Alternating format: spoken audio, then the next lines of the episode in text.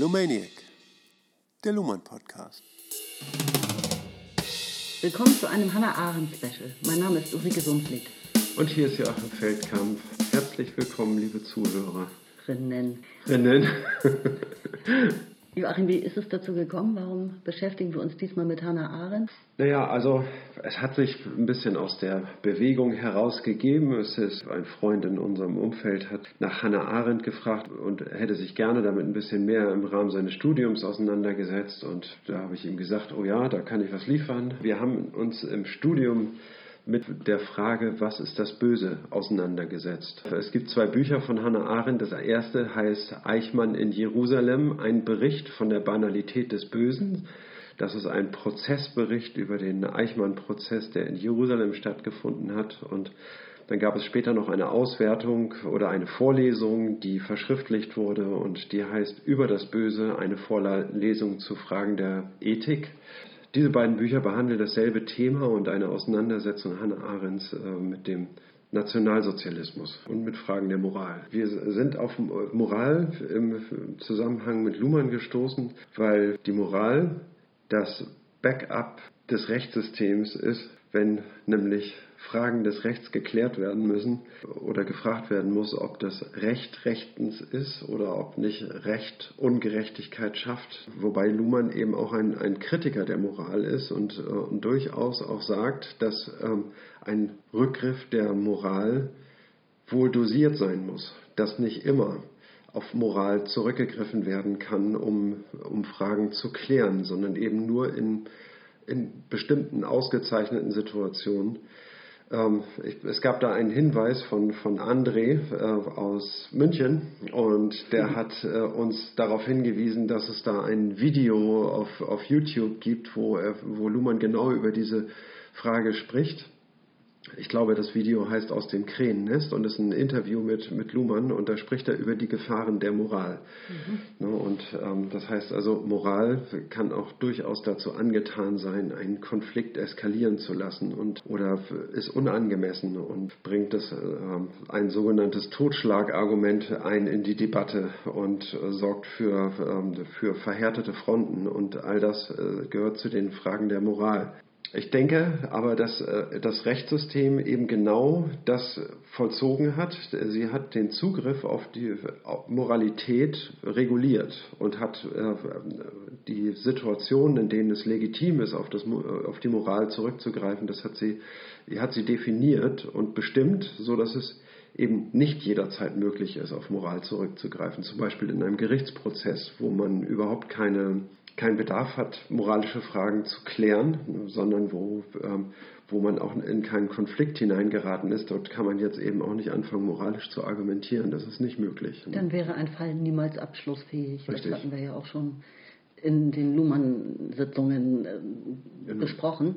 Ne, Moral ist ja multiperspektivisch und diese Perspektiven, die verschiedenen Standpunkte enden nie. Man kann immer noch einen neuen finden und von dort Richtig. aus das Thema beleuchten. Ne?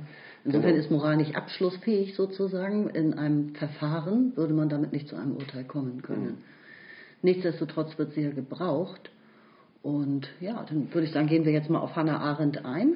Genau, also ich finde das eben auch ähm, ähm, so interessant, äh, diese Fragen der Moral zu bearbeiten, eben auch gerade im Zusammenhang mit dem Nationalsozialismus. Und ich glaube, das ist eben auch eine, eine Frage, die unbedingt weiter bearbeitet werden muss, wie die Gefahren des, eines Nationalsozialismus ähm, abgewendet werden können. Und da hat Hannah Arendt eben äh, einen wichtigen Beitrag zugeleistet und aufgezeigt, dass die Moral durchaus kein geeignetes Mittel ist, um, äh, um diese Gefahren abzuwenden, auch wenn die Philosophie es so darstellt. Mhm.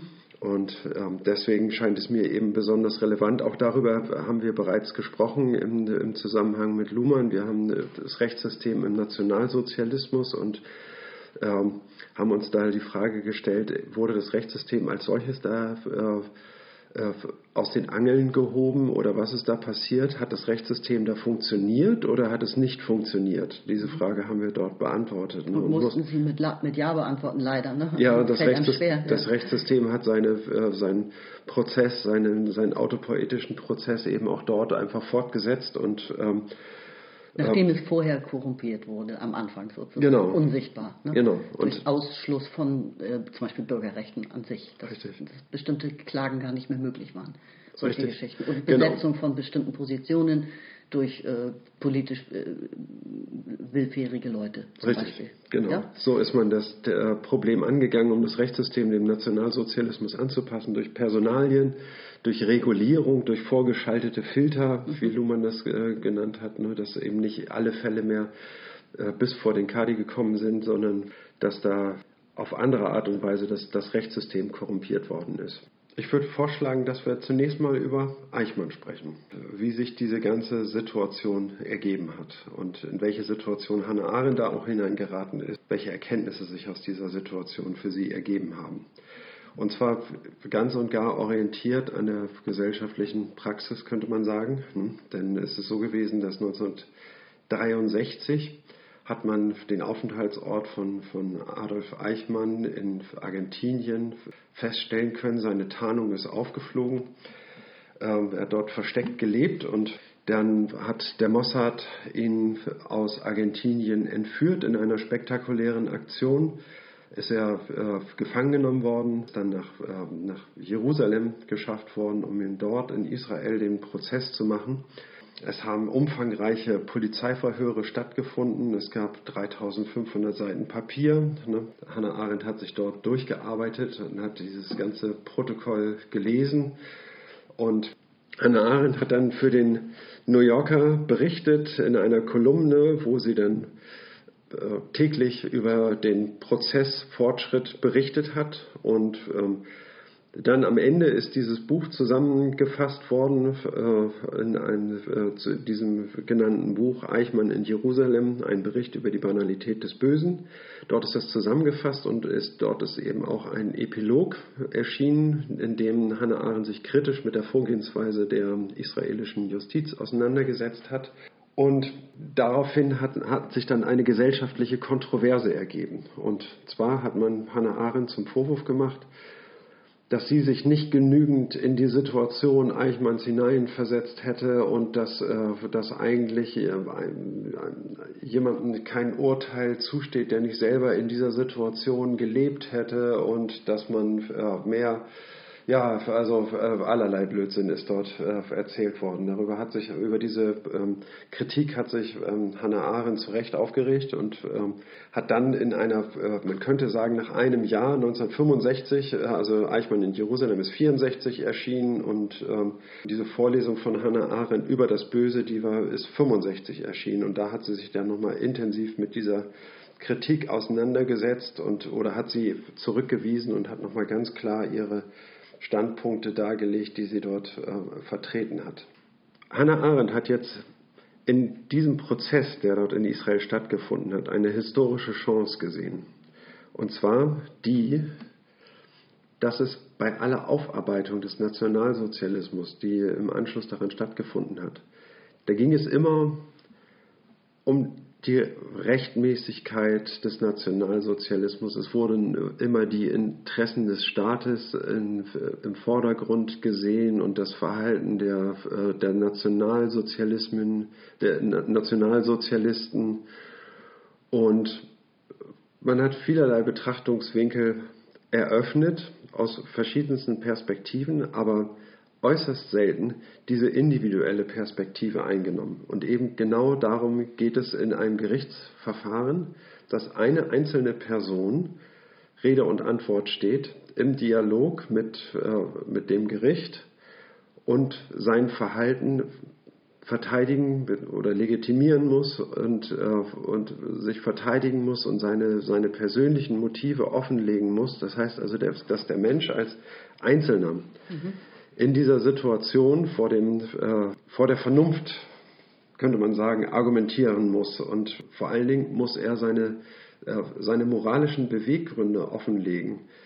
Darauf kommt es in dieser Situation nämlich sehr an. Denn wir haben gesehen, dass durch den Nationalsozialismus alles Recht außer Kraft gesetzt wurde, dass die Moral durch eine neue Moral ersetzt worden ist. Alles das, was man, äh, sagt sie, woran man gelehrt wurde, was unverbrüchlich sei, alles das ist zu Bruch gegangen und es gab eine, äh, im Nationalsozialismus eine Umwertung der Werte und äh, darüber hinaus ein, ein Führerbefehl, der sich über alles geltende Recht hinwegsetzt. Und damit mussten sich Menschen, sahen sich Menschen konfrontiert und mussten sich damit auseinandersetzen.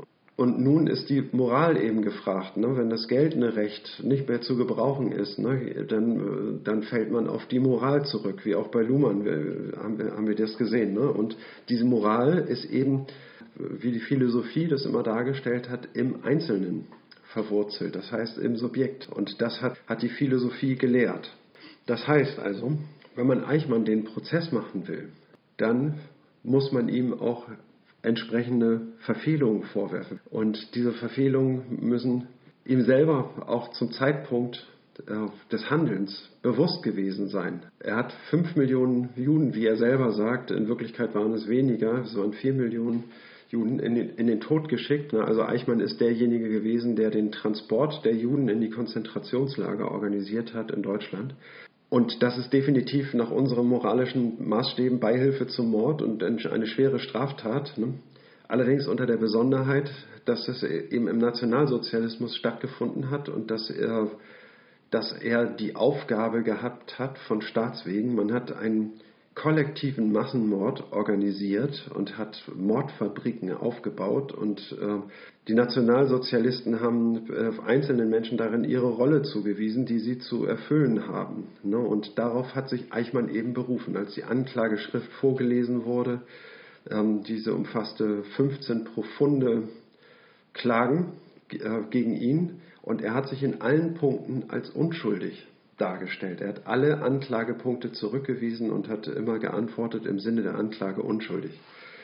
Und, und also ich hätte da nochmal den, so den Widerspruch, sehe ich da drin schon, haben die Nationalsozialisten solchen Tätern wie Eichmann immer die Rolle zugewiesen oder haben sie sich die Rolle auch selbst und freiwillig gesucht? Das ist ja nochmal ein großer Unterschied. Ja. Ne? Und auch Eichmann gehörte zu jemandem, der als Hilfskraft angefangen hat und äh, einen kometenhaften Aufstieg innerhalb kurzer Zeit im Grunde hingelegt hat in diese Position ne, als Amtsleiter. Das könnte man sagen, ja. Ne? Also insofern das, dieses reine zugewiesen werden wäre ja wirklich diese passive Rolle. Ich habe nur Befehle äh, äh, ausgeführt. Ja. Darüber stand Mordauftrag, Doppelpunkt sozusagen, und das habe ich dann gemacht. Das wäre sozusagen die eine Variante. Oder ob man das nicht auch freiwillig ausgeführt hat. Richtig. Mit, mit Eigeninitiative und Eifer und äh, Talent und Kreativität und äh, ja, allen möglichen Eigenschaften. Richtig. Ja? Also diese Frage wird auf jeden Fall zu behandeln sein. Ne? Was sind die Motive Eichmanns gewesen, um den Nationalsozialisten beizutreten? Hm? Könnte man da sagen, okay, dieser, dieser Massenmord, der war zu einem gewissen Zeitpunkt nicht absehbar. Also er ist auch irgendwie hineingeraten? Nein. Hm? Nein, er ist nicht schrittweise herangeführt worden, sondern er hat schrittweise organisiert, dass es so gelingen konnte. Also er hat es ja perfektioniert, er hat ja selbst aktiv dazu beigetragen. Soweit ich weiß, ist es so gewesen, dass, ähm, dass zunächst mal die äh, Behörde, die äh, frisch gegründet wurde, ich, deren Namen ich leider jetzt nicht sagen kann, aber deren Zielsetzung war die Umsiedlung ähm, der Juden in, in andere Gebiete. Ne? Und ähm, das heißt also, man zunächst mal war, der, war das Ansinnen, ähm, die Juden rauszuschaffen aus Deutschland. Ne? Und später ist dann diese Idee der Mordindustrie ähm, entwickelt worden und, und die Aufgabe hat sich eben dahingehend gewandelt ähm, dass er den Transport äh, zu, den, äh, zu den Konzentrationslagern organisieren sollte. Ja, also er hat sich persönlich vor Ort überzeugt davon, dass die äh, Ermordung perfekt funktioniert. Ja, nachweislich. Das ja? hat, das hat also er, ja. insofern ist das für mich zum Beispiel eine Eigeninitiative und äh, das ist also ein, ein voller Einsatz aller geistigen Fähigkeiten dafür, dass am Ende eine Ermordung stattfindet, ein ja. Genozid stattfindet. Genau. Ja, also aktiv. Ja, also es geht immer noch um die Frage, ne, welche Schuld kann man Eichmann zuweisen? Mhm. Wessen hat er sich schuldig gemacht und wessen kann er verurteilt werden? Ne? Und das war die Beihilfe zum Mord.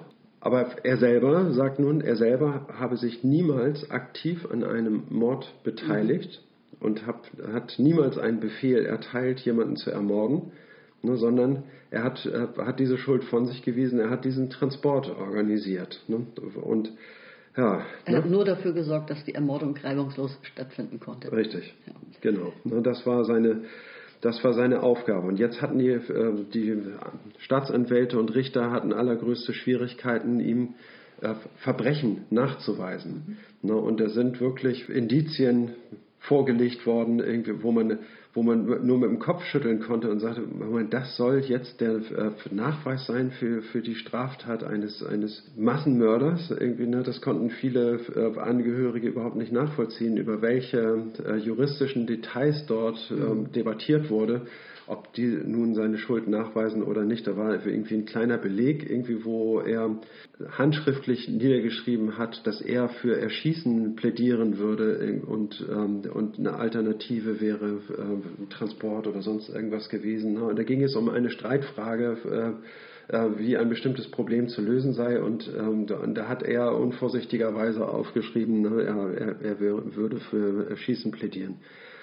Ja, und das war jetzt irgendwie ein, ein wichtiger Beweis da, darüber, dass er sich an, einer, an einem Mord beteiligt hätte. Und das Gericht setzt vor eben auch genau wie, ähm, ähm, wie das Recht und auch die Moral es immer getan hat, voraus, dass, der, dass die Moralität im Menschen verwurzelt sei und dass ihm das durchaus hätte bewusst sein müssen, dass äh, das Morden äh, ein moralisch verboten ist und dass er sich diesen, äh, diesem Gesetz oder diesem Führerbefehl hätte widersetzen müssen, wenn er ihm ausgesetzt äh, sei, oder dass er zumindest in ein, zu einem Zeitpunkt, wo er hätte reden können, seine, seine Kritik hätte laut werden lassen müssen.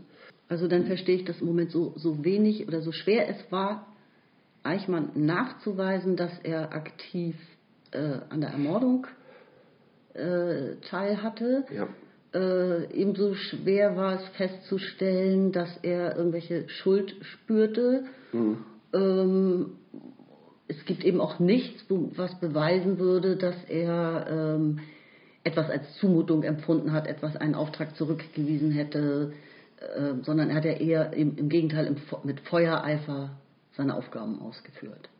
Richtig, er ja? hat mit großem Eifer seine Aufgaben ausgeführt, nur eben dass diese ähm, Aufgaben augenscheinlich äh, nichts mit diesem großen Verbrechen zu tun haben. Und er hat sich immer darauf zurückgezogen, dass er äh, Befehle ausgeführt hat mhm. ne, und dass sowohl ähm, das Recht als auch die Moral ihn nicht davon abgehalten hätten, weil eben in der Nazizeit völlig andere Gesetze ja. gegolten haben. Was auch stimmt, wenn man ja. so will.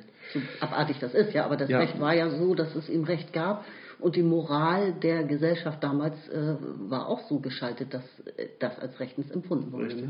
Richtig, genau. Es gab ja die große Säkularisierung in der Moderne und äh, da gibt es ja den Philosophen Nietzsche, der von der Umwertung aller Werte spricht. Das heißt also, die moralischen Werte müssen zwangsläufig umstrukturiert werden und, ähm, und die Moral muss ähm, neu definiert werden. Und Nietzsche hat sich eben an diesem Diskurs quasi beteiligt und äh, auch Beiträge geliefert, na, aber es ging ihm eigentlich nicht um die Proklamation neuer Werte, sondern eigentlich ging es ihm darum äh, zu zeigen, dass, ähm, dass die ganze Moral völlig auf den Hund gekommen ist. Dass diese Moral, auf die man sich dort beruft, ne, auch vor Gericht und äh, bei Eichmann, ne, dass die im, im Grunde genommen bedeutungslos geworden ist, dass darin keine Stichhaltigkeit mehr enthalten ist. Und diese moralische, äh, dieser moralische und juristische Diskurs hat auch eben überhaupt nicht Verbrechen dieser Art vorgesehen, ne, ja. sondern, äh, sondern sie haben eigentlich immer nur mit, ähm, es mit gewöhnlichen Kriminellen zu tun Richtig. gehabt, die ähm, Mörder, sage ich mal, die es in, in jeder Gesellschaft gibt, ne, die etwas Bestimmtes ausleben müssen und ähm, und dann eben am Ende vom, vom Richter landen und, und verurteilt werden, ne, die aus einer gewissen Böswilligkeit heraus handeln. Ähm, Niedere Motive. Aus niederen Motiven, ja. Genau, ne? also die, die für sich eben einfach Ausnahmen in Anspruch genommen haben und glauben, glaubten, das machen zu können und sich entziehen zu können. Ne? Mit solchen Kriminellen hat man es zu tun gehabt. Genau, aber das ist ja auch genau das historische Novum und das Einzigartige, was eben äh, mit dem Genozid an den Juden ähm, dann eingetreten ist, ne? dass eine ganze Gesellschaft im Grunde mitgemacht hat. Richtig. Ne? Und das ist eben im Rechtssystem tatsächlich so nicht vorgesehen gewesen, weil Genau. sie eben von Tätern ausgehen, die ja niedere Motive in sich tragen, äh, Habgier, Eifersucht, äh, Mhm. Rache, all solche Dinge. Ne? Nichtsdestotrotz, ich meine, das Recht kann ja nur so verfahren, dass es sich an vorhandenen Fällen orientiert und den Rechtsprechungen dazu, also nur an dem, was es bisher behandeln konnte in der Vergangenheit. Genau. Und wenn jetzt ein historisches Novum eintritt, eine äh, gesellschaftliche Situation, Ja. wie es sie noch nie gegeben Ein, hatte, ein staatlich angeordneter Massenmord. ein staatlich angeordneter Massenmord Ja. ist ein, in jeder Hinsicht ein Novum, dann ist es auch klar, dass das Rechtssystem herumstochert und erstmal vielleicht nicht genau weiß, wie es das jetzt bewerten soll. genau. Also es hätte jetzt sehr viel Zeit gebraucht, bevor, bevor man eigentlich den Prozess macht. Richtig. Das Äh, alles um, um, um aufzuarbeiten. das aufzuarbeiten, Ja. die, äh, das, das Rechtssystem hätte nach innen in eine Binnenperspektive schalten müssen. Das haben wir noch nicht gehabt, das kennen wir nicht. Wie gehen wir damit um? Ne, Neue Genau. Verfahrensweisen, neue Prinzipien, neue Kategorien äh, und so weiter. Diese Zeit war aber auch nicht da, weil es ja auch ein, wenn man so will, ein Schauprozess war von höchster weltweiter politischer Brisanz. ja. Ne, ich wollte vorhin auch noch ganz kurz nur mal anmerken, seit 2011 weiß man auch, dass äh, Eichmann in Argentinien äh, der Aufenthalt schon früher bekannt war. Ne, also dem Bundesnachrichtendienst und der CIA und so weiter. Also aus politischen Gründen wurde diese Information aber lange zurückgehalten, bis sie eben nicht mehr zurückgehalten werden konnte. Ja. Das ist halt äh, ne, nochmal etwas, was man, was Hannah Arendt damals auch noch nicht wusste, ja, aber heute weiß man das.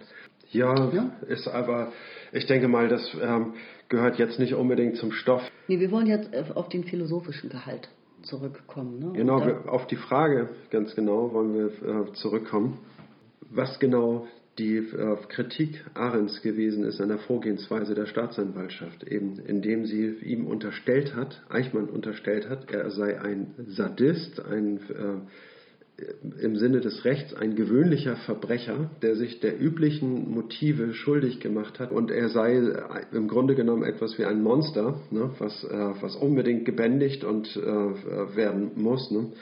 Und dem ist aber eben gar nicht so. Hannah Arendt hat eben, äh, äh, sie hat ja dieses Polizeiverhör gelesen und hat seine, äh, seine, seine Aussagen sich ausgiebig damit auseinandergesetzt. Ne? Und, und ihre Auffassung von, äh, von Adolf Eichmann ist, dass das ein, ein Mitläufer, sie hat ihn einen Hans Wurst genannt, ne?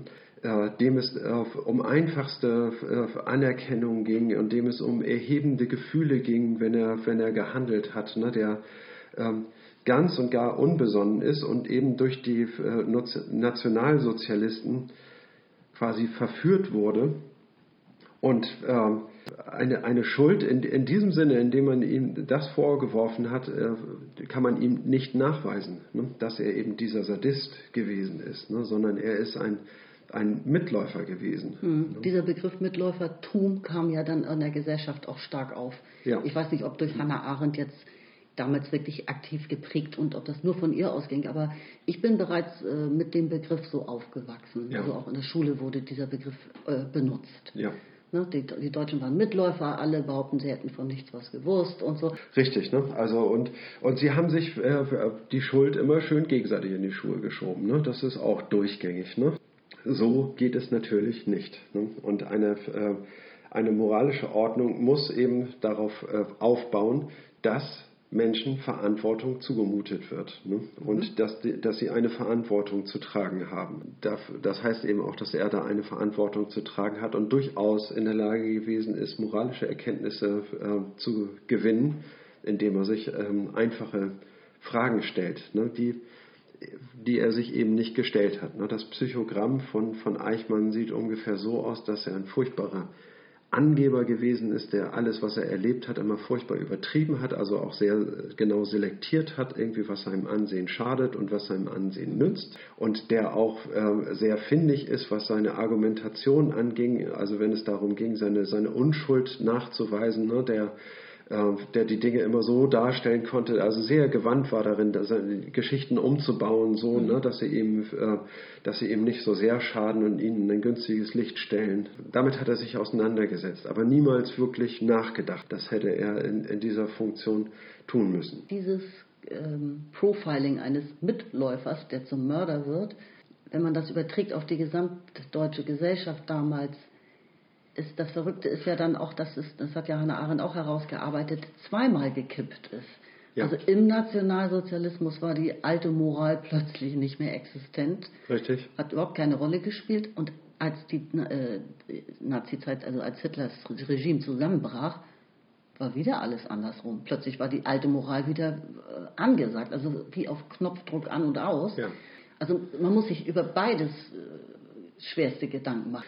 Ja, richtig. Ne? Also das ist, ähm, das ist die große Frage gewesen, mit der man sich nach dem Nationalsozialismus auseinandersetzen musste. Ne? Wie ist das möglich gewesen? Wie kann es sein, dass über Nacht alle moralischen Prinzipien über Bord geworfen werden und eine neue Moral gilt? Ne? Und, äh, und nochmal genauso verwunderlich, wie kann es sein, dass dieser Nationalsozialismus über Nacht mit Kriegsende 1945 äh, vorbei gewesen ist und äh, und dass alle plötzlich geläutert sind. Ne? Wie, ist, wie ist das möglich? ja, ne? ja. Und das heißt also, äh, das spricht ja auch schon davon, dass da keine äh, allzu starken moralischen Überzeugungen im Schwange gewesen Richtig. sind, ne? sondern dass da, äh, dass diese Moral, die man so vor sich hergetragen hat, nur im Sinne von Gebräuche und Gewohnheiten, die eben austauschbar sind, äh, ja. gehandelt wurden. Ne? Und dass man sich da angepasst hat, irgendwie weil es so den äh, weil es der Weg des geringsten Widerstandes war. Ne? Oder ja, ich weiß nicht, ob das gut ausgedrückt Warum ist. Warum auch immer, das ist dann zu untersuchen, ja. Aber Fakt ist ja, es, es wurde ausgetauscht. Also ja. es war wie ein, eine Mode sozusagen. Ja. ja. Eine, die Norm, die Norm, dass moralische ja. Prinzipien angewendet werden, äh, ließ sich durch andere moralische Prinzipien plötzlich ersetzen. Genau. Ne? Und was sagt die also Philosophie das, dazu? Naja, ich wollte eigentlich noch äh, vorher einen, einen Einschub bringen. Also das ist eben auch wissenschaftlich untersucht worden. Und zwar ähm, heißt dieses Experiment das Milgram-Experiment. Für die, die es nicht kennen, äh, will ich noch einmal kurz erklären, wie dieses Milgram-Experiment funktioniert hat. Der Gegenstand dieser wissenschaftlichen Untersuchung ist die Gehorsambereitschaft gegenüber Autorität. Da geht es um, um die Frage, inwiefern hat eine, äh, eine Autorität, das heißt also jemand, den man respektiert als ein Gegenüber und äh, dem man in gewisser Weise folgt, dem man ähm, äh, eine Verantwortung für die Situation zuspricht, in der man, der man auch selber unterworfen ist. Ne? Wie weit diese Gehorsambereitschaft gegenüber diesen Autoritäten ist. Ne? Und eine Autorität stellt sich zum Beispiel in Form eines Lehrers dar oder in Form eines, äh, eines Vorgesetzten oder äh, eines gesellschaftlich ähm, in Anführungszeichen höher gestellten. Ne? Arzt und Polizist und so weiter. Arzt, also Polizisten, Rechtsanwälte, genau. Rollen Richter. aus den Funktionssystemen, genau. die wir als unpersönliche Beziehungen kennen, genau. durch die wir automatisch wissen, wie wir uns eigentlich zu verhalten haben, äh, weil, sie, weil wir diese Rolle kennen. Ja. Also wenn mhm. wir den Schaffner sehen, wissen wir, dass wir jetzt nach der Fahrkarte gucken müssen. Okay, ja? sehr gut, sehr gut, ja. ja so, mhm. das, das ist, glaube ich, das ist eine Autorität ja im gesellschaftlichen ja. Sinne so. Genau. Ne? Autoritäten werden sozusagen durch eine, ähm, indem man ihnen zuspricht, dass sie äh, besser Bescheid wissen, dass sie eine genauere Kenntnis haben und die Situation besser beurteilen kann als man selber. Ne? Das ist genau die Situation eigentlich, die wir im Nationalsozialismus vorfinden. Ne? Wir haben es mit, äh, mit einfachen Leuten zu tun, denen Aufgaben zugewiesen werden und, und zwar mit Autorität.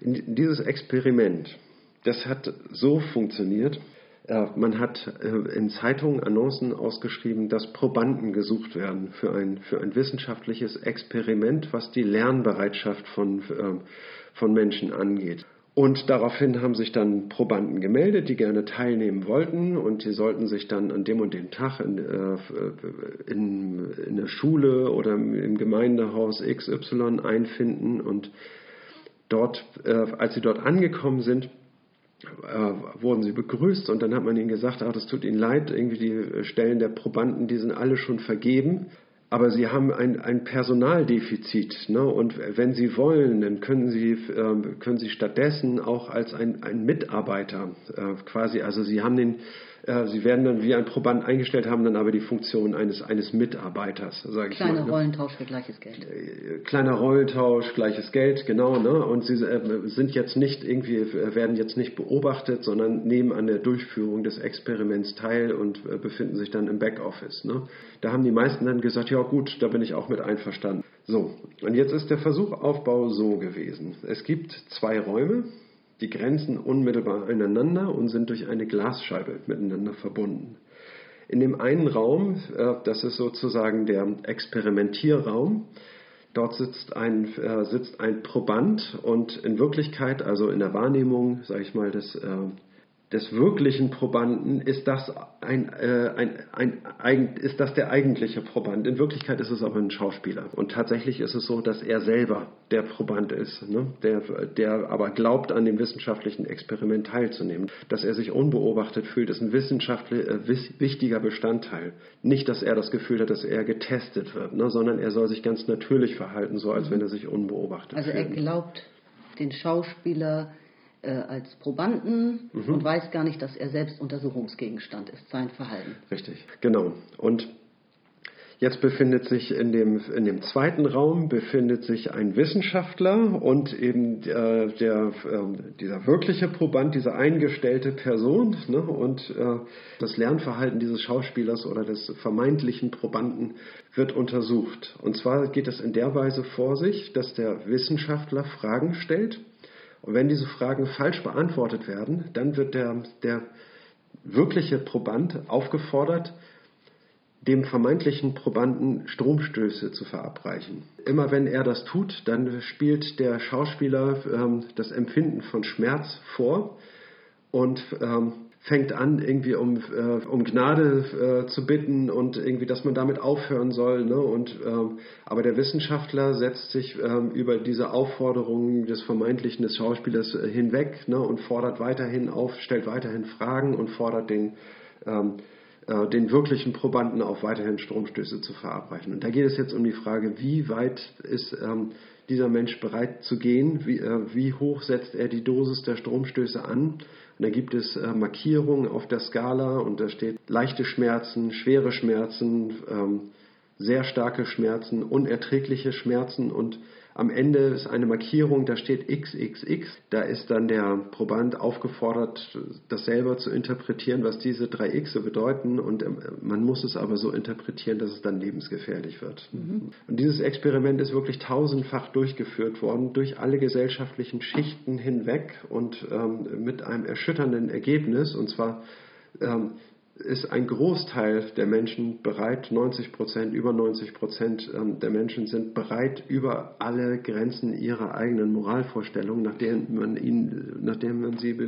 zuvor und nachher auch befragen konnte, hinauszugehen. Ne? Und, und äh, einfach nur unter der Anleitung dieses Wissenschaftlers, der noch nicht mal gedroht hat, sondern einfach nur gesagt hat, ja, das ist ein wissenschaftliches Experiment und es ist sehr wichtig, dass wir das jetzt fortführen. Ne? Und äh, ihre Aufgabe darin besteht darin, ähm, diese Stromstöße jetzt zu verabreichen. Ne? Und allein diese Aufforderung hat ausgereicht, damit ähm, Menschen diese, äh, diese Grenzen ihrer eigenen Moral, moralischen Vorstellungen weit überschritten haben. Ne? Okay. Also das ist der Beweis für Autorität, welche welchen Einfluss Autorität ja. auf, den, auf, diese, auf die Gehorsamsbereitschaft mhm des Menschen hat. Und zugleich auf die Bereitschaft, alle moralischen Prinzipien über Bord zu werfen, die man vielleicht vorher hatte. Genau. Oder von denen man glauben würde, dass man sie hatte und von denen man hinterher wahrscheinlich auch sofort wieder denken würde, dass man sie hätte. Mhm. Ja? Und vielleicht ja. hinterher, ich meine, man muss auch das Situative daran sehen, finde ich. Hinterher kann ich mir gut vorstellen, hat sich manch einer dann doch gefragt, das war aber unheimlich, was habe ich hier eigentlich gerade gemacht? Was ist, äh, Natürlich. bin ich da nicht irgendwie viel zu weit gegangen und hat, sich schlecht gefühlt und so. Aber in der Situation sich herauszuwickeln, zu winden, mhm. mit, ähm, das ist den Leuten dann ja offensichtlich wohl schwer gefallen. Ja. Ähm, sagst ja, vielleicht bis zu 10 Prozent haben das dann wohl doch gemacht, aber die aller, allermeisten eben nicht. Viele sind ausgestiegen und haben gesagt, irgendwie, das, das ertrage ich selber nicht, ne? Mhm. das ist noch was anderes, ne? aber äh, nur ein ganz geringer Prozentsatz ist aufgestanden, hat sich empört ne? und mhm. hat gesagt, was führen Sie hier für Experimente durch, das ist ja unerhört. Ne? Also Na, das wäre eine adäquate moralische Reaktion auf diese Situation gewesen. Na, so müssten sich Menschen mit Rückgrat verhalten, dass sie aufspringen und sagen, das geht so nicht. Irgendwie. Sie müssen diese Experimente abbrechen. Mhm. Was tun Sie hier? Ne? Es wird ja auch sicherlich noch einen Anteil gegeben haben von Menschen, die unter Protest das dann ausgeführt haben. Könnte ich mir vorstellen. Ne? Also man gibt, ja gibt zu ja. Protokoll sozusagen, ich finde das eigentlich ganz übel hier gerade, aber nun ja, jetzt äh, stecke ich hier drin in der Situation und wenn Sie das sagen und wir haben ja einen Vertrag abgeschlossen, ich will auch ja. mein Geld und, genau. das dann auch gemacht haben, die würden aber auf die Seite des Bösen fallen dann. Also der, Sie haben immerhin protestiert, aber auch nicht mehr. Ne? Ja, also da gibt es äh, natürlich irgendwie eine, äh, ganze, einen ganzen Bereich von Schattierungen. Ne? Letztlich ist das Entscheidende, nun hat er auf den Knopf gedrückt oder nicht. Ne? Genau. Und dann hat er diese Grenze überschritten, wie auch immer er das gemacht hat. Ne? Also wer das genauer wissen will, das ist in Buchform erschienen, das sind 200 Seiten und äh, Stanley Milgram, das Milgram-Experiment heißt das, ist erschienen bei Rororo. Ne, eine sehr interessante Lektüre, wirklich super aufschlussreich, ne, was die Ursachen des Nationalsozialismus und den Wahnsinn dieser, äh, dieses Massenmords betrifft. Und eben genau das hat Hannah Arendt ähm, hier eben auch im Eichmann-Prozess in Anschlag gebracht. Ne. Bei Eichmann handelt es sich nicht um einen gewöhnlichen Verbrecher, sondern es ist ein ganz gewöhnlicher Mensch, sage ich mal, aus unserer Mitte gewesen, der diesen der der Autorität der Nationalsozialisten ausgesetzt gewesen ist. Und damit müssen wir uns auseinandersetzen, weil wir ja die Gefahr des Nationalsozialismus verbannen wollen. Also Autoritäten im Nationalsozialismus, was äh, war das alles? Das war also die gesamtgesellschaftliche Normverwandlung, aber vor allem ja auch durch Propaganda. Äh, durch Propaganda, ja, der, der Schulunterricht, Gewalt. die Bildung ja. wurde natürlich auch umge, äh, umfunktioniert. Ja. Äh, das Rechtssystem wurde umfunktioniert. Ähm, ich meine, auch die Propaganda wurde ja damals erstmalig massenwirksam auch eingesetzt, ne, durch Volksempfänger und Co. Also die technischen Möglichkeiten fielen ja auch genau in diese Zeit, dass das äh, massenhaft äh, ja. benutzt, so, so, besonders gut, gut, benutzt werden konnte. Ja. Ähm, also ich meine, das muss man sich eben auch mal vorstellen, welcher Dauerbeschallung ein Individuum in dieser Zeit ausgesetzt war. Ne, wohin man geguckt hat, ja. Ich glaube, ungefähr 20 Prozent der Männer äh, sind relativ schnell freiwillig in die NSDAP eingetreten. Mhm. Ne? Also man war natürlich auch umgeben von neuen Normen. Also das einzelne. Individuum auch. Dann ne? haben die ja auch die Nazis überall Uniformen verteilt. Ne? Und das ist so ein, auch so ein natürlicher Reflex, sage ich mal, wenn man so eine Uniform sieht, irgendwie eine, oh, ja, da hat was zu sagen, irgendwie, ja. ne, da muss ich dann äh, muss ich gehorchen. So, ne? Das äh, spielt sicherlich auch eine gewisse Rolle. Ne? Und dann die Gewaltbereitschaft. Ne? Niemand hat Lust, im Fokus der SA zu stehen ne? und, und der prügelnden Polizeihorden, die es da gegeben hat und so. Ne? Und da war dann nochmal so ein Impuls zur Anpassung gegeben. Ne? Und also ähm, Autorität hat es dort en masse gegeben. Genau. Ne? Wenn wir zur Philosophie zurückkehren wollen. Die Philosophie hat ja einen Besteckkasten ja, mhm. zum Thema Moral. Mhm. Ne? Und ähm, den hat Hannah Arendt ja untersucht. Mhm. Die wesentlichen Instrumente sozusagen. Die Philosophie hat, hat, die die Moral gelehrt hat, äh, die ja so schändlich vernachlässigt wurde im Nationalsozialismus und nicht nur im Nationalsozialismus, sondern wo sich eben herausstellt, dass die Moral uns eigentlich überhaupt keine, keine Stütze äh, bietet, um solche Katastrophen zu verhindern. Ne. Und äh, wieso hat die Philosophie das nicht erkannt? Warum hat sie an dieser Tatsache ähm, so vorbeigedacht, ne? dass, ähm, dass moralische Prinzipien äh, eigentlich überhaupt keine Wirkung haben. Ne? Keine reale Wirkung in der Praxis. Ne? Ja, untersuchen wir äh, die Moral wo, und, äh, und wir schauen uns die Philosophie genauer an und schauen uns an, irgendwie, wie, äh, wie sind diese moralischen Prinzipien gebaut gewesen? Ne? Worauf hat man sich da berufen? Ne? Äh, natürlich ist, ist der Ursprung der Moral in der, in der Religion zu sehen. In den göttlichen Geboten, ne, in, den, in den zehn Geboten würde ich mal sagen, irgendwie das ist, die, ähm, das ist der Hauptkodex äh, moralischer Ideen gewesen, den es äh, zu damaligen Zeiten gegeben hat. Ne, und da war der Ursprung dieser Moralität ganz klar auf Gott zurückzuführen.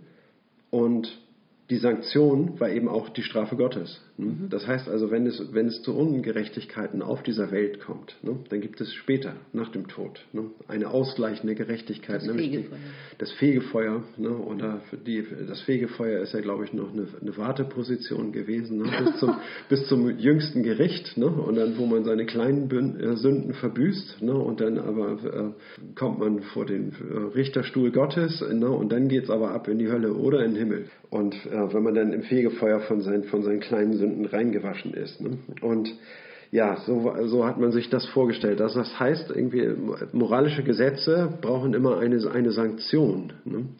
Nun haben wir es aber mit der Säkularisierung zu tun bekommen und die religiösen Moralvorstellungen haben eigentlich überhaupt keine Rolle mehr gespielt. Ne? Was hat die Nachfolge der Situation ähm, angetreten, muss man fragen. Ja, und da sieht man jetzt die ähm, sieht man jetzt die Vernunft. Ne? Die Vernunft wird so zum, zum Ursprung moralischer Prinzipien. Ne? Ja, und, und, in der Vernunft steckt das Subjekt drin, dass der Mensch vernünftig sei. Ne?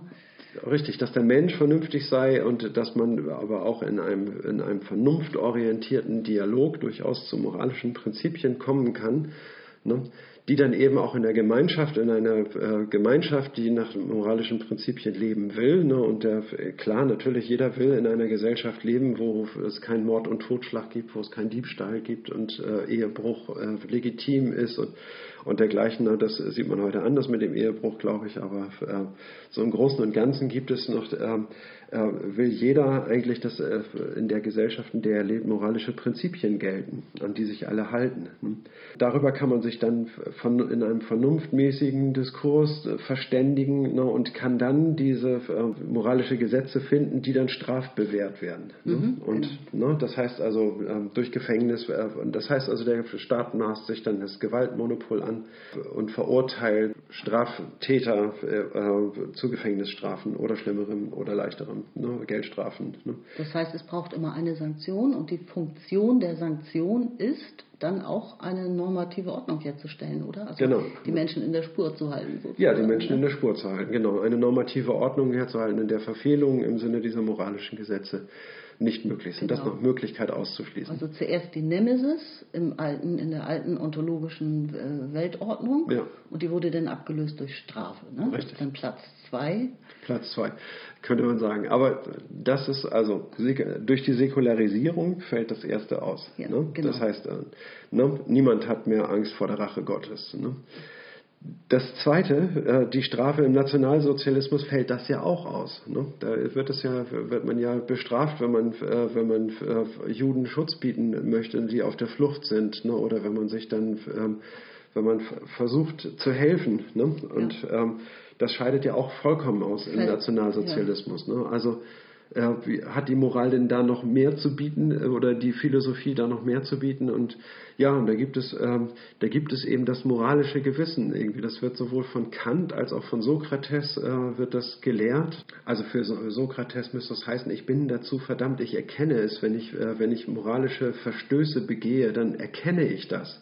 Na, und ich kann ja nicht raus aus meiner Haut. Ich bin dann, wenn ich, äh, mein, mein Gewissen wird mich äh, plagen. Ich bin dazu gezwungen, mit mir selber als Mörder zusammenzuleben oder als, als, mhm. als ein Dieb. Könnte zu Kant vielleicht noch mal kurz anmerken, ähm, Kant, dass es ja hier um Kants kategorischen Imperativ geht vor allem. Ne? Mit, mitunter, mitunter auch eben. Ne? Das, also Kants kategorischer Imperativ hat ja auch einen wichtigen Beitrag zur Moralphilosophie geliefert. Ne? Und auch hier wird, ähm, wird das Subjekt, also der Einzelne, instand gesetzt, nicht instand gesetzt, sondern äh, ihm wird gezeigt, irgendwie wie eine, eine moralische Reflexion funktioniert. Und äh, wenn man das lernt oder verstanden hat, was Kant denkt, dann wird man, äh, wird man den Ursprung der Moral auch in sich selber mhm. entdecken. Ne? Und es war immerhin eine einigermaßen praktikable Handlungsempfehlung, ja? Also ich soll selbst so handeln, handeln dass die ja. Maxime meines eigenen Tuns jederzeit zu einem allgemeinen praktischen Gesetze taugen kann. Das ist der Wortlaut des kategorischen also, Imperativs. Das kann man der vielleicht so in der neunten ja. Klasse gerade noch vermitteln oder so. Ja. ja wenn man das äh, darüber einen Aufsatz schreiben muss und diskutiert und so. Also genau. das hat, da steckt schon so eine Praxis, so ein äh, alltagstauglicher Merksatz. Immerhin. Das ist absolut alltagstauglich und äh, und durchaus vermittelbar irgendwie auch in Schüler. Ne? Also das kann man sich irgendwie im Kleinen wie im Großen, kann genau. man sich klar machen, irgendwie wenn, ein, wenn die Maxime, nach der ich handle, ne? also äh, wenn ich mir etwas nehme, dann äh, ist die Maxime meines Handelns irgendwie äh, es ist prinzipiell möglich, dass ich, äh, dass ich mir das nehme, was ich gerne essen möchte. Das wäre dann die Maxime meines Handelns, mhm. auch wenn es jemand anders gehört. Ne? Eine Maxime ist so ein Leitsatz. Ne? Genau. Ne? Also, dass man sich dazu sagt, ich darf das, ne? das wäre dann die Maxime meines Handelns. Ne? Und wenn die als ein allgemeines Gesetz gültig sein kann, ohne dass man dadurch in Widersprüche hineingerät, ne? dann, ist das, äh, dann ist es auch gültig. Ne? Nicht zu verwechseln mit diesem Satz, was ich nicht will, was man mir tut, das füge ich auch keinem anderen zu. Mhm. Das ist, eine, äh, das ist ein ganz anderes Prinzip. Ne? Also der kategorische Imperativ funktioniert nicht so. Ne? Also viele verwechseln ihn damit. Mhm. Ne? Aber ist auch ein, ein moralisches äh, Prinzip, ne? mit dem der Einzelne für sich überprüfen kann, ob etwas legitim ist oder nicht. Und so, auf diese Art und Weise, hat man angenommen, dass das moralische Gesetz in dem Menschen selbst verwurzelt ist, dass es in ihm selber enthalten ist. Und äh, weil ja jeder irgendwie, der dieses Prinzip hört, irgendwie dann äh, plötzlich sich selber versteht und sagt irgendwie, ja, das, das ist richtig. Ne, das, das fühlt sich richtig an, weil er eben dieses äh, moralische Gesetz vorher schon in sich getragen hat, es jetzt nur kennengelernt hat. Mhm. Ja. Und deswegen wäre es dem Menschen äh, nämlich gar nicht möglich, das Böse an, um des Bösen willen Richtig. an sich zu tun, genau. vorsätzlich böse zu sein. Alle, alle Philosophen haben angenommen, dass radikal böse, ne? also das heißt, etwas Böses zu tun um seiner selbst willen, das sei gar nicht möglich. Mhm. Ne? Das, ist eine, äh, das ist ein absurder Gedanke, dazu sind seien Menschen gar nicht fähig, weil sie ja das Gute wollen. Und wenn ein Dieb sich ein Vermögen aneignet, ne, dann will er ja nicht die, ähm, dieses Prinzip des Eigentums ne, und die Willfährigkeit im Umgang mit Eigentum einführen, ne, sondern er will, macht für sich selber eine kleine Ausnahme. Ausnahme ne. Er möchte sich das Geld aneignen, aber dann möchte er, dass die Prinzipien des Eigentums schnell wieder eingehalten werden, damit das, was er gestohlen hat, sein Eigentum bleibt ne, und kein anderer kommen kann und ihm das wieder wegnehmen kann. Also er will nur eine kleine Ausnahme für sich machen. Ne heißt, er ist sozusagen gezwungen durch Logik das eigentliche Gesetz anzuerkennen, dass man nicht stehlen darf. Richtig. Und macht nur für sich eine Ausnahme. Genau. Und wenn er das tut, dann ist die Philosophie davon ausgegangen, dass er jetzt ein schlechtes Gewissen haben müsste, weil er ja. eigentlich eben weiß, im innersten Inneren, dass er sich schuldig gemacht hat. Ne? Genau. Also er steht, er genau. muss sich jetzt verachten äh, oder muss eben mit dieser äh, mit, mit, diesem Schlechten in sich leben. Mhm. Ja, also genau, und das ist dann, das ist dann die Sanktion, ne? Die Sanktion, diese Reue. Ne? Reue ne? Ja. Das, ist die, das ist die Sanktion, die zu befürchten ist, ne? wenn ich etwas tue, äh, etwas Schlimmes, ähm, dann kann ich morgens nicht mehr in den Spiegel gucken, dann kann ich mir nicht mehr angucken, dann sehe ich jemanden, den ich verachte ne, und mit dem ich äh, meinen mein Alltag nicht teilen will. Und, äh, aber ich bin dazu verdammt, von morgens bis abends mit, dem, mit demjenigen zusammen zu sein, weil ich es am Ende selber bin. Ne?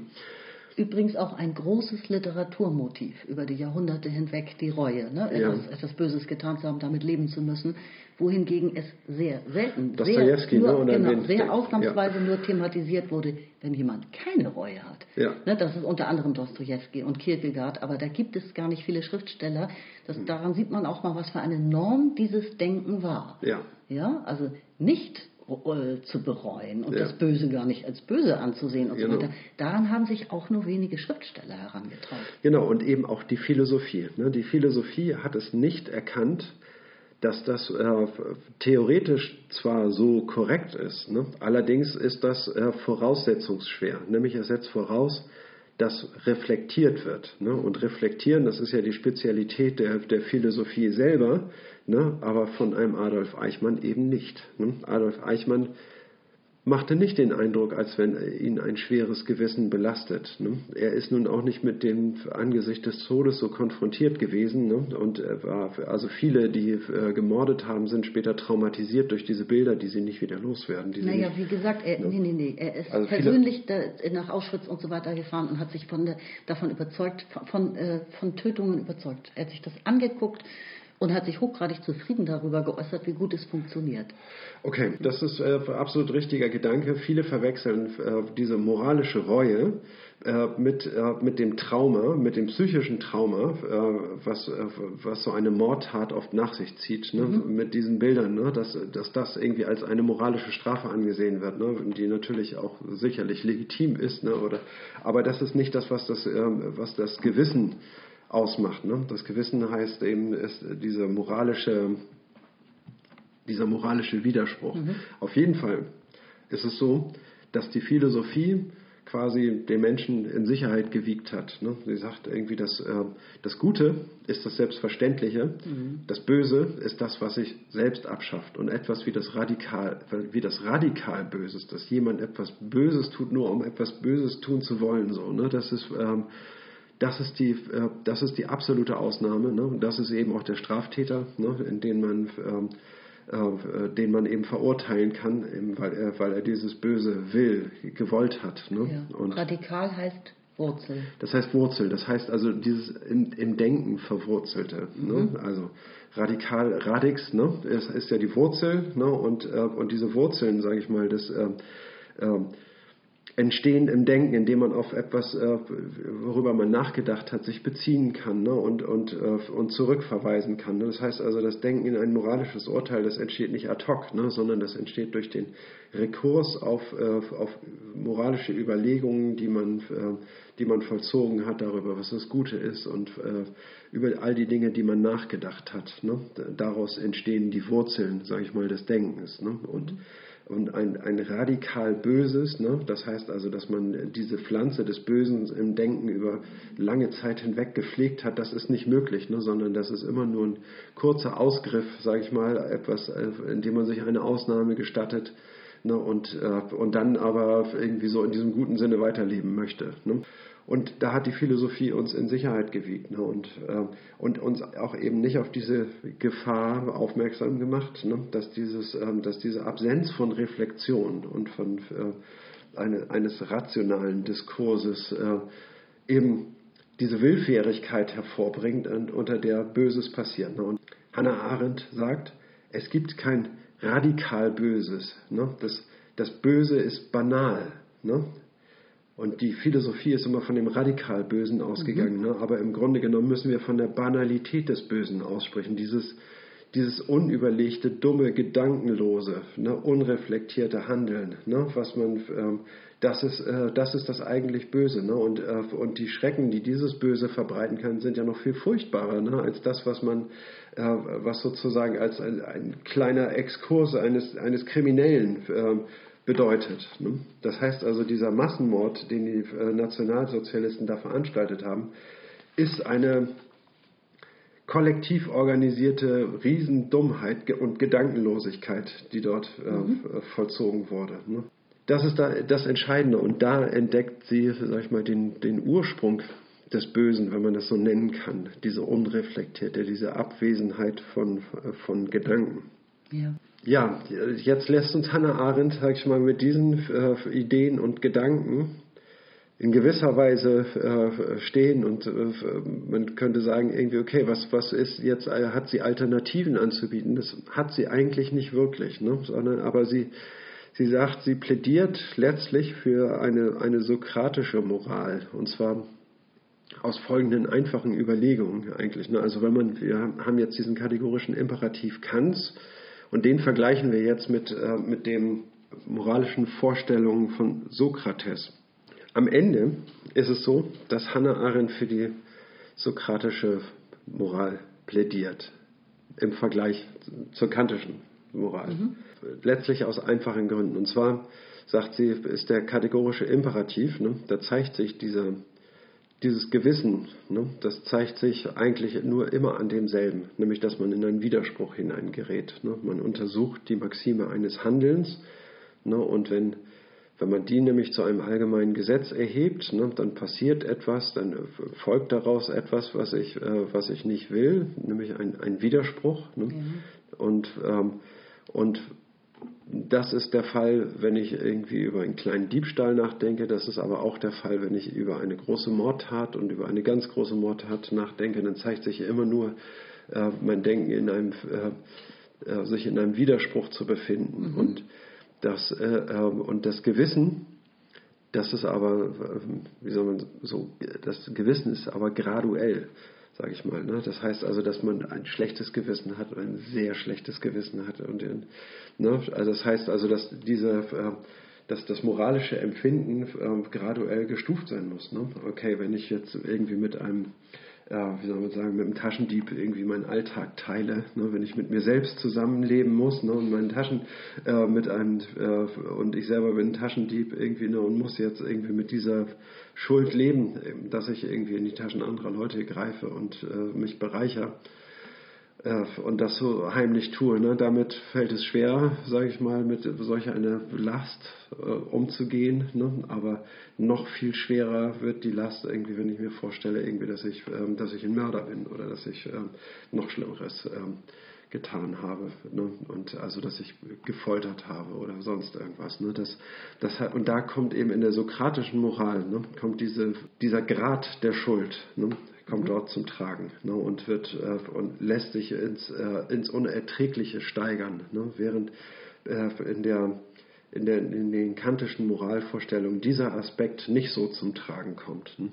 Aber das sind letztlich die, ähm, die Überlegungen, mit denen Hannah Arendt das Buch zumacht und, äh, und sagt, dass, das ist eine Empfehlung, die sie aussprechen kann. Ne. In, in, in, der Hauptsache geht es darum, dass sie, ähm, dass sie aufzeigt, dass wir uns mit, äh, mit, der, mit einer Moral äh, nicht sicher wähnen können, ne, sondern dass wir, äh, dass wir diese Ursachen des Nationalsozialismus weiter untersuchen müssen und uns mit Autorität auseinandersetzen müssen, mhm. dass wir uns mit der Rolle der Moral in der Gesellschaft auseinandersetzen müssen, dass wir Überzeugungen stärken müssen, ne, die äh, Leute unterstützen dabei, irgendwie tätig zu werden, wenn es nötig ist ne, wenn es moralische Verfehlungen äh, zu bekämpfen darum geht. Also, und dergleichen. Also diesen Mangel hat sie äh, wirklich aufgezeigt. Das Fehlen moralischer Vorstellungen, ne? ja. das Fehlen von ist viel mehr äh, zu betrachten, glaube ich, als ja. das Vorhandensein von etwas. Weil wenn so wenig vorhanden ist oder gar nichts vorhanden ist, ja. Äh, im, im, im, Hinblick zum Beispiel auf Morde, ähm, dann muss man ja von einem Fehlen sprechen, von einer Abwesenheit. Ja, aber wenn, wenn du die Leute fragst, ne, darf man morden? Irgendwie, nein, natürlich nicht. Irgendwie, ne, dann siehst du ja, dass da, ähm, ja, dass da dass diese moralische Vorstellung nicht fehlt, ne, sondern sie ist aber keine Überzeugung, wofür die Menschen einstehen. Ne? Aber Und, das äh, könnte man jetzt luhmannisch erklären. Die Nazis haben eine neue Differenz eingezogen. Sie haben die Juden nämlich als Untermenschen bezeichnet als ja. nicht mehr Menschen. So. Das ist richtig. Es sind ja gar keine Menschen sozusagen, genau. also aus der damaligen Normumwandlung. Ja. Äh, und deswegen äh, galt dieses Gewissen nicht.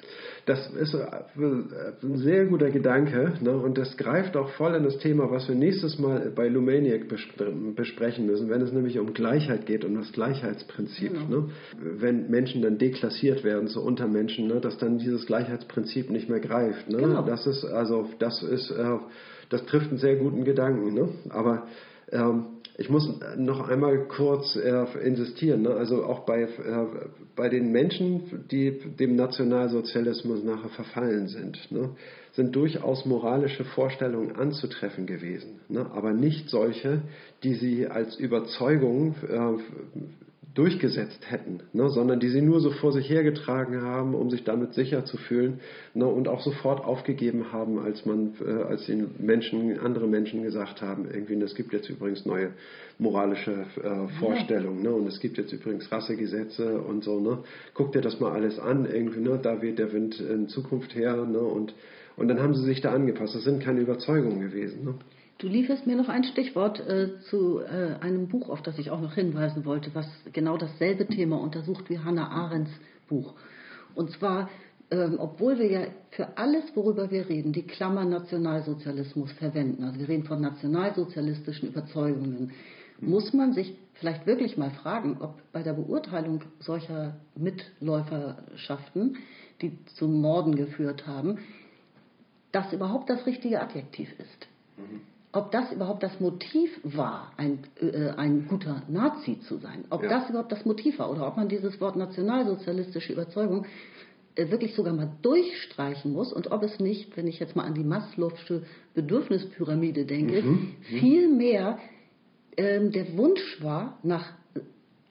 Anerkennung. Mhm. Ja, auf der Bedürfnispyramide ziemlich weit oben sozusagen. Ja. Aufstieg berufliche Anerkennung. Ja. Und da liefert auch Eichmann viele, Hin ab viele Hinweise, weil in seinem Referat Juden, wie es hieß, er eben wirklich ja für äh, die Perfektion, Perfektionierung einer Technik ja. zuständig war. Das ist etwas rein berufliches, etwas technisches. Und all das untermauert auch das Buch von Daniel Jona Goldhagen über Hitlers willige Vollstrecker.